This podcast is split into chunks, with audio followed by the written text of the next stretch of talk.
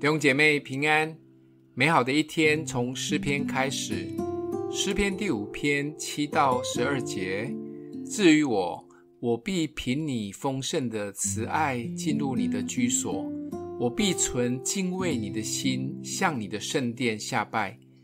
耶和华，求你因我的仇敌，凭你的公义引领我，使你的道路在我面前正直。因为他们的口中没有诚实，他们的心里满有邪恶，他们的喉咙是敞开的坟墓，他们用舌头谄媚人。神啊，求你来定他们的罪，愿他们因自己的计谋跌倒，愿你在他们许多的过犯中把他们逐出，因为他们背叛了你。凡投靠你的，愿他们喜乐，时常欢呼。因为你护庇他们，又愿那爱你名的人都靠你欢心。因为你必赐福于一人，耶和华，我必用恩惠如同盾牌，四面护卫他。大卫与神的关系真的很紧密，紧密到与神之间的对话是那么样的直白。当他批评迫害他的敌人时，也是毫不客气。他指责迫害他的人讲话不诚实。心里想的都是坏事，嘴巴一开就臭得像打开的坟墓，只会乱拍人马屁。甚至大卫直接请神来惩罚他们，还附带的说了几句咒诅的话。大卫真的是向神好好的抒发了自己的情绪。当我们有情绪及苦情时，会选择向谁抒发呢？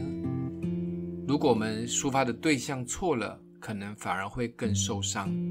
听的人如果没有同理，或愿意单纯的聆听，甚至有的人像约伯的三个朋友，自以为很属灵的，又说教了一番。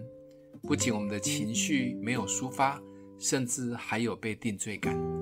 所以苦情的抒发的对象很重要。大卫选择好好的向神来抒发，特别是抒发完情绪、倒完垃圾以后。大卫不是掉头就走了，而是再一次的选择投靠神、信靠神、相信神的大能。这是健康的情绪抒发。不仅倒垃圾，还会靠着主把垃圾资源回收，成为有用的肥料。生命中有苦情是很自然的，不用憋着内伤，也不要找不对的人分享。学习像大卫来到神的面前，好好的抒发一番。抒发以后，也再一次的选择相信神，依靠神，把主权交给神，主会认真听的。今天默想的经文：至于我，我必凭你丰盛的慈爱进入你的居所，我必存敬畏你的心，向你的圣所下拜。